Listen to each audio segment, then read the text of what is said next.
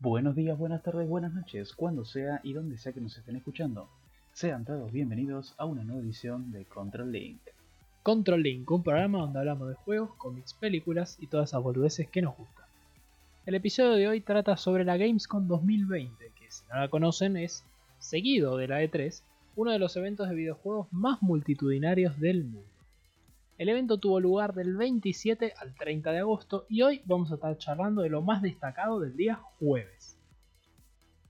Pero antes de empezar, como ya saben, si querés tener una remera o un buzo diferente, nuestros amigos de PresF te tienen cubierto. Videojuegos, cómics, cine, series, rol o tu diseño personalizado, PresF lo hace para vos. Búscalos en su Instagram, arroba presfgeek, ok,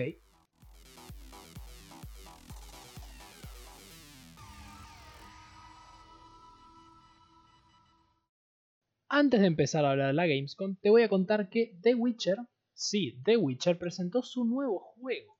Un juego para móviles al estilo Pokémon Go, que se va a llamar The Witcher Monster Slayer. Sabemos que va a tratar sobre ir peleando contra monstruos que sabemos que van a estar en tamaño normal, es decir, del tamaño que los veamos es del tamaño que serían en nuestro mundo. Un poquito aterrador. Lo poco que pudo compartir Spoko, que es un estudio de Project Red, es que vamos a tener una docena de monstruos para combatir y que está ambientado un montón de años antes que la época de Gerald de Rivia. No tiene todavía fecha de lanzamiento, suponemos que es 2021, pero vamos a tener que esperar para tener nuevos datos.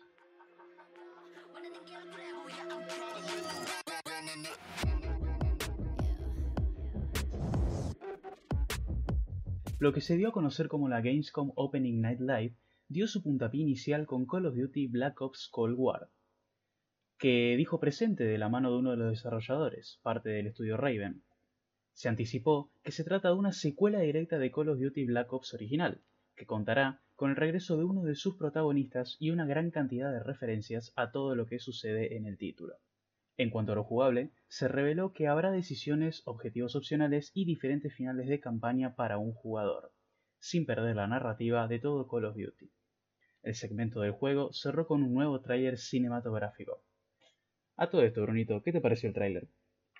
Interesante. O sea, el tráiler nos muestra una reunión de, bueno, para quien no es seguidor de la saga, muchos hombres sentados alrededor de una mesa donde después llega el presidente y están conversando sobre si hay que tomar o no acciones frente a una amenaza, un grupo, ¿verdad? Exactamente, una amenaza que poco a poco se va revelando, que seguramente nos darán, nos darán más detalles cuando esté el juego ya establecido, por decirlo de alguna manera. Lo que más me gustó del tráiler, que vos me lo comentaste ya, son las arrugas. Expandimos un poco. me encanta la calidad gráfica que tiene. Si esa va a ser la calidad gráfica final del juego, primero quiero rendir muchos respetos a las consolas de nueva generación porque van a sufrir, estoy seguro pero yo creo que va a ser una excelentísima calidad gráfica, que espero que la mantenga. Dado las circunstancias, suponemos que va a salir para PlayStation 4 y lo más probable es que dentro de la ventana de lanzamiento de PlayStation 5 vaya a salir también para la nueva consola. Habría que ver cómo integran las nuevas funciones del nuevo control DualSense.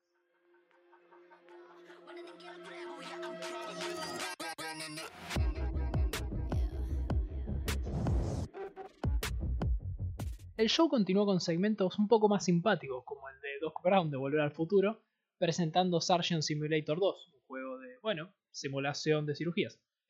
Y un trailer live action para anunciar Bridge Construction de Walking Dead, un juego sobre. parecido a Polybridge, sobre construcción de puentes, ambientado en el universo de la conocida serie. Por su lado, el estudio Happy Giant confirmó la realización de una nueva entrega de la saga Sam and Max, en la que habrá nuevos detalles pronto, pero ya se confirmó que será una experiencia en realidad virtual. Por otra parte, el universo de World of Warcraft Shadowlands también tuvo su momento en la Opening Night Live. Blizzard mostró el primer vistazo a una nueva serie de cortos de la franquicia, con uno de ellos titulado Bastion. Además se confirmó que la esperada expansión del juego estará disponible el próximo 27 de octubre. La franquicia Warhammer se sumó a este segmento para anticipar la llegada de una nueva historia a su universo. La gente de Naughty Dog pasó por la Gamescom para anticipar su nuevo modo de juego dentro del juego Crash Bandicoot It's About Time. Un modo repleto de puzzles y escenarios diferentes a los que nos tienen acostumbrados, anticipando que va a ser una sección muy difícil.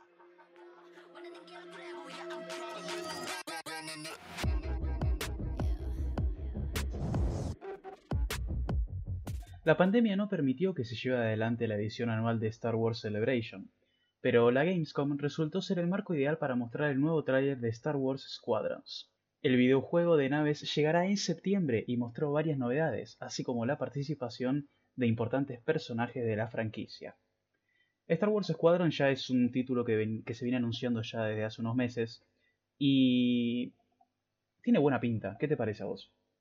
A mí me gusta mucho lo que vi. Me gusta esta idea de un simulador de vuelo inmersivo, como lo describen ellos, sobre Star Wars. Me gusta la idea de una posible, no confirmada, posible integración con VR. Y además de todo esto, es un estilo de juego al cual nos tenían acostumbrados hace un par de años, pero a poco se fue perdiendo. Tiene esto de ser un Team Deathmatch, por decirlo así, además de tener un modo historia, ¿no? Tener un multiplayer en el cual tenemos objetivos y tenemos pelea contra otros jugadores. Lo más parecido a un MOBA del espacio, que te podría decir pilotando una nave. Sí, esa sensación me dio. Sí, como decías vos, un deathmatch con objetivos que, nada, también volviendo un poco a la calidad gráfica, me gustó mucho. La inmersión que tenés de la, de la vista en primera persona de la nave por lo que se vio en el tráiler igualmente, me gusta mucho también. Y yo creo que es un juego que tiene futuro a pesar de que escuché a varias gente que le dejó que tiene bajas expectativas con este juego de páginas reconocidas. No son la mayoría, pero están ahí. Yo creo que si lo hacen de manera correcta tiene un buen futuro ese juego. Seguro. Lo que a mí me llamaba la atención, y te lo mencionaba cuando lo veía, es que es un juego de EA diciendo que las cosas que van a ofrecer, tanto cosméticos, mejoras para las naves eh, y demás, iba a ser todo gratuito. Es decir, conseguible dentro del juego. Exactamente, ya sea por misiones o con la misma moneda del juego. Igualmente esperemos que no pase como el famoso caso de las cajas de Star Wars Battlefront 2, que fue una completa basofia. Esperemos que no nos vuelvan a faltar el respeto de esa manera y habrá que esperar a su salida en septiembre. Aprovechando este segmento de Star Wars, EA también mostró una nueva expansión para el juego Sims 4 relacionada con Star Wars, donde vamos a poder personalizar nuestro mundo con muchos cosméticos de la saga conocidos, inspirados en el parque Galaxy, Galaxy's Edge de Disney.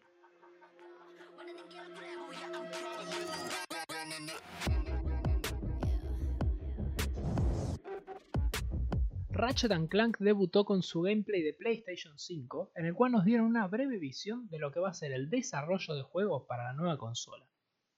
Sabemos que el nuevo DualSense cuenta con gatillos con dos posiciones, es decir, podemos bajar el gatillo hasta la mitad para realizar una acción o presionarlo hasta el fondo para otra.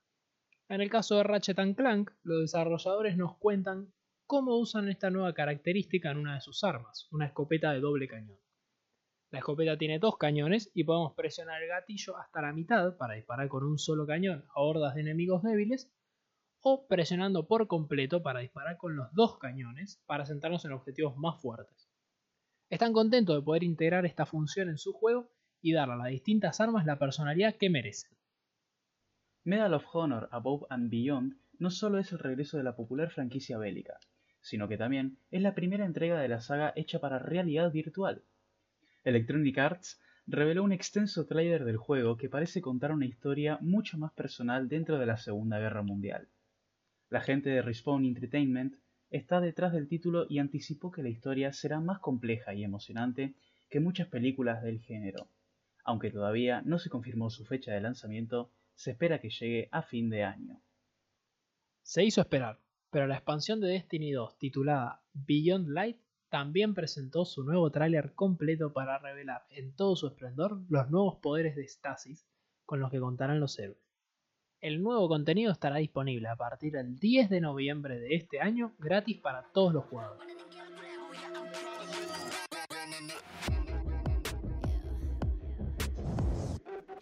Y por último, Fall Guys nos dio un vistazo a lo que va a ser su segunda temporada. Después del enorme recibimiento por parte de la comunidad, Metatonic decide que la próxima temporada del juego va a estar centrada en la temática medieval, con cosméticos relacionados con dragones, caballeros y magos, nuevos escenarios y algunos de los escenarios que ya conocemos con ligeros cambios para encajar con la temática. Decime, Rodri, ¿qué pensás de esto? ¿Con el juego en general o con esto último? Ambas. Bueno, con el juego en general quiero decir que me parece muy divertido, me parece muy tilteante la verdad también, pero sobre todo divertido. Me hace acordar, ¿viste esos programas que ponía los domingos con, con tu familia? Hombre al agua, eh, Supermatch. Eh, claro, Supermatch, todo ese tipo de, de juegos me hace acordar mucho a eso.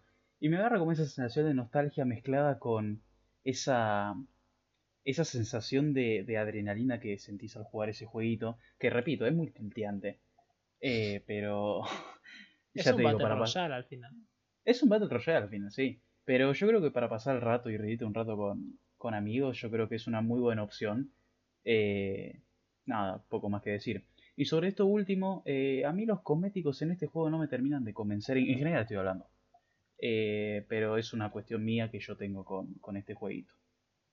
Pasa que al ser un juego que realmente lo único personal que tenés es justamente tu personaje, los cosméticos que puedes tener son los que estás viendo. No es como si fuera, por ejemplo, Counter Strike, que tenés las skins de distintas armas. Es porque en una misma partida vas cambiando de armas. O ahora mismo que hace poco en Counter Strike están las skins de personajes en Fall Guys, al vos lo único sobre lo que tenés poder es tu personaje, ese es el cosmético que estás recibiendo. Y con lo que decías antes, relacionado a lo entretenido que es el juego y, lo tilteante, como decís vos, eh, me parece que eso también está relacionado con que para PlayStation 4 salió de forma gratuita el juego, pero para PC no. Y eso a mí me dio un poquito de bronca porque yo soy jugador de PC, pero al final digo, bueno, está bien. Y así todo, tuvo un montón de compras en Steam. Y bueno, ya lo conoces, está con los servidores explotados todo el día. Justamente habíamos hecho un post en Instagram acerca de esto, vayan a seguirnos en Instagram, eh, que hablaba de esto de que es una gran responsabilidad mantener estos servidores en pie, porque es muchísima la cantidad de gente, es muchísimo el caudal de gente que está jugando este juego. Y... Ah, poco más que decir. Poco más que contar. Eh, ya saben que para el momento en que están escuchando esto, la Gamescom ya terminó. Nosotros les contamos únicamente las cosas que pasaron el día jueves en el Opening Night Live. En la página de Gamescom y la de IGN pueden encontrar el calendario completo del evento, además del resto de las noticias de los días viernes, sábado y domingo, así que estén atentos. Y Pueden encontrarlas también en nuestro Instagram, arroba geeksonduty. Sin mucho más que agregar, les damos las gracias por escuchar el programa de hoy.